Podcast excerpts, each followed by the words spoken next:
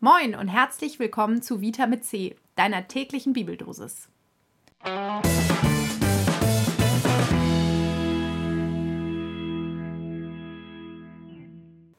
Deine tägliche Bibeldosis steht heute in Ezechiel Kapitel 37, Vers 14. Ich will meinen Odem in euch geben, dass ihr wieder leben sollt, und will euch in euer Land setzen, und ihr sollt erfahren, dass ich der Herr bin. Und dazu im zweiten Korintherbrief in Kapitel 3, Vers 17, wo der Geist des Herrn ist, da ist Freiheit. Ich finde dieses Bild vom Odem Gottes, also vom Atem Gottes, das sich ja nicht nur an dieser Stelle, sondern ja an einigen Stellen findet, total stark, weil ähm, damit ja irgendwie verbunden ist, wirklich dieses körperliche, ganz nahbare. Wir hatten das auch schon einmal in einer Folge, ne? Dieses Gott ist im, Gott ist im Atem. Und mh, mm, natürlich muss man da irgendwie auch sofort, finde ich, an die Schöpfungsgeschichte denken, wo es ja auch dieses, diese Situation gibt, dass, dass Gott den Menschen formt aus Lehm, also auch so ganz körperlich greifbar, ne? so richtig Baggermatsch. Gott sitzt da und formt den Menschen und dann pustet er ihm das Leben ein. Er pustet ihn an, er pustet ihm in die Nase, wie, so, wie, wie, bei, wie bei Beatmungstechniken im Erste-Hilfe-Kurs. Also so richtig also so richtig im, im Erste-Hilfe-Kurs geht es ja auch um, um Leben und Tod. Ne? Also so richtig, ich finde es schon ein kraftvolles Bild, wenn man sich das mal so vorstellt. Da, da pustet er den Atem in die Nase und dann lebt der Mensch. Ja, und für mich steckt da auch noch ein anderer Gedanke drin von einer der letzten Folgen, nämlich dieses immer wieder. Ähm, und da, in diesem Vers heute, steht ja, dass ihr wieder leben sollt.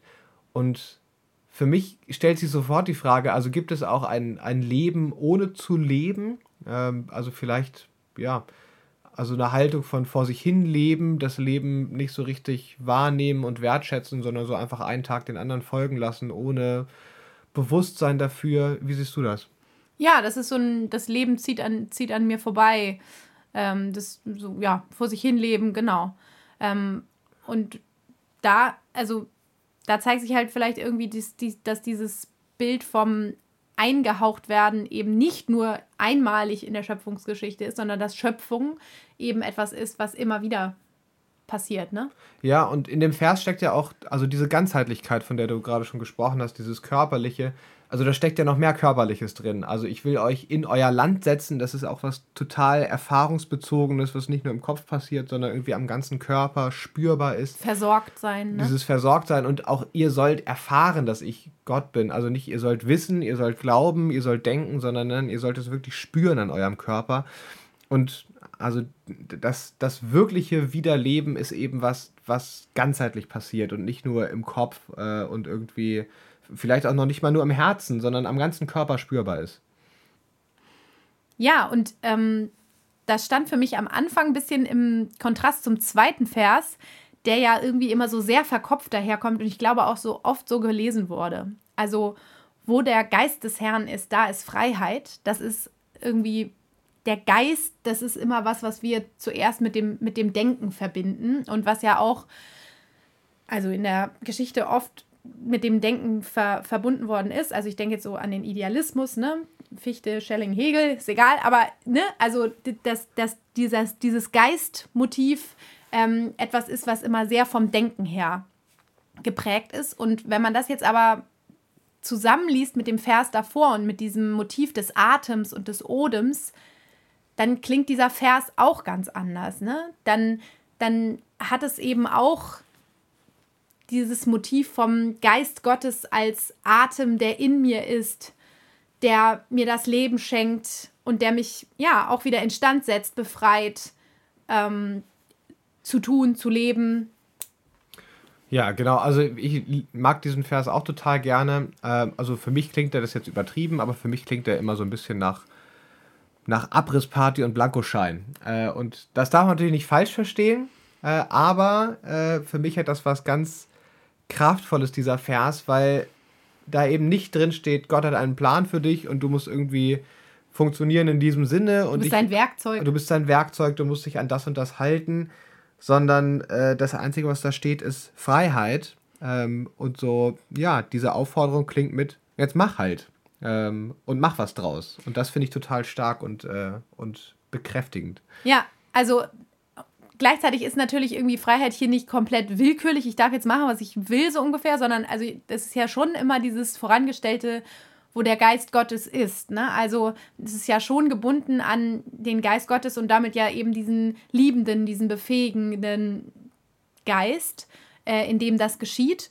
Und vielleicht kriegt man es sogar auch mit dem Plangedanken zusammen, aber das ist eben nicht so ein festgefahrener Plan Gottes für dich, sondern es ist eben, also der weiß nicht, was du morgen tust, sondern das ist eben, er hat den Plan, den Menschen zu schaffen. Er schafft den Menschen.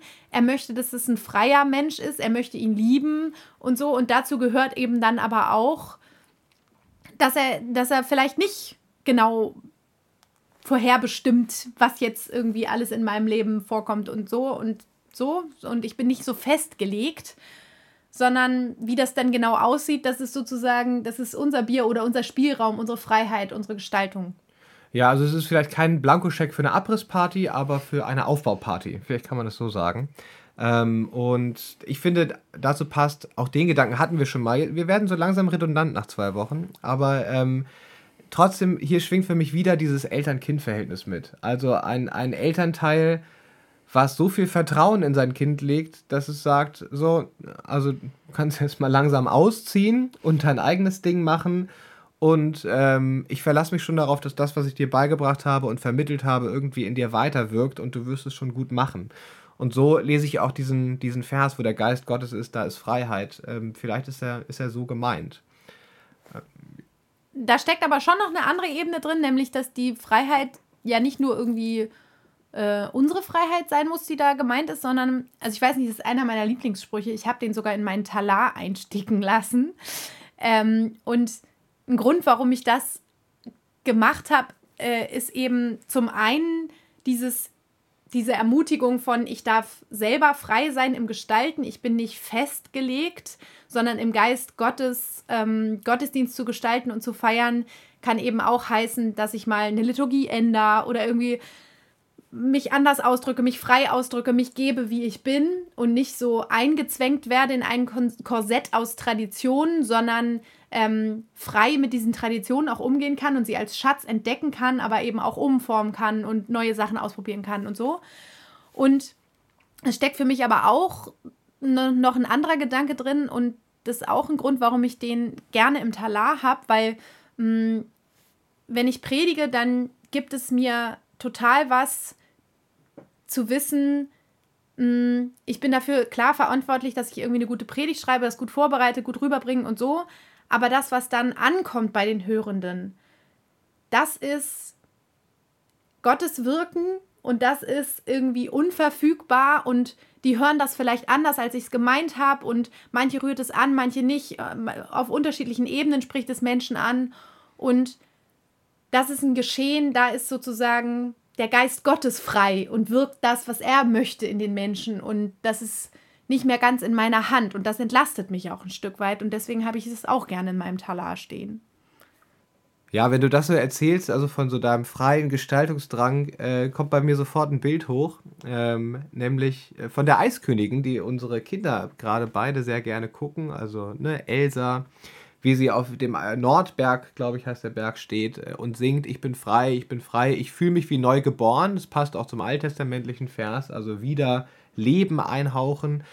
Und auch da ist ja der, der Witz, dass sie eigentlich vorher auch schon frei ist, ähm, in gewisser Hinsicht, aber die wirkliche Freiheit erst so durch, durch die Annahme ihrer eigenen Person, aber auch durch die, durch die Liebe kommt im Verlauf des Films. Also da, wo sie wo sie äh, auf dem Nordberg ist, da singt sie, ich bin frei, aber so richtig frei ist sie auch noch nicht, weil sie abgekapselt ist. Und wirklich frei wird sie erst, als sie sich mit ihrer Schwester versöhnt und dann ihre Eiskräfte zum Guten einsetzen kann. Äh, und vielleicht passt das ganz gut zum heutigen Bibelvers, äh, musste ich gerade noch dran denken. Deine Tochter wird sich freuen, wenn sie das hört. Ja, in ein paar Jahren vielleicht, ja.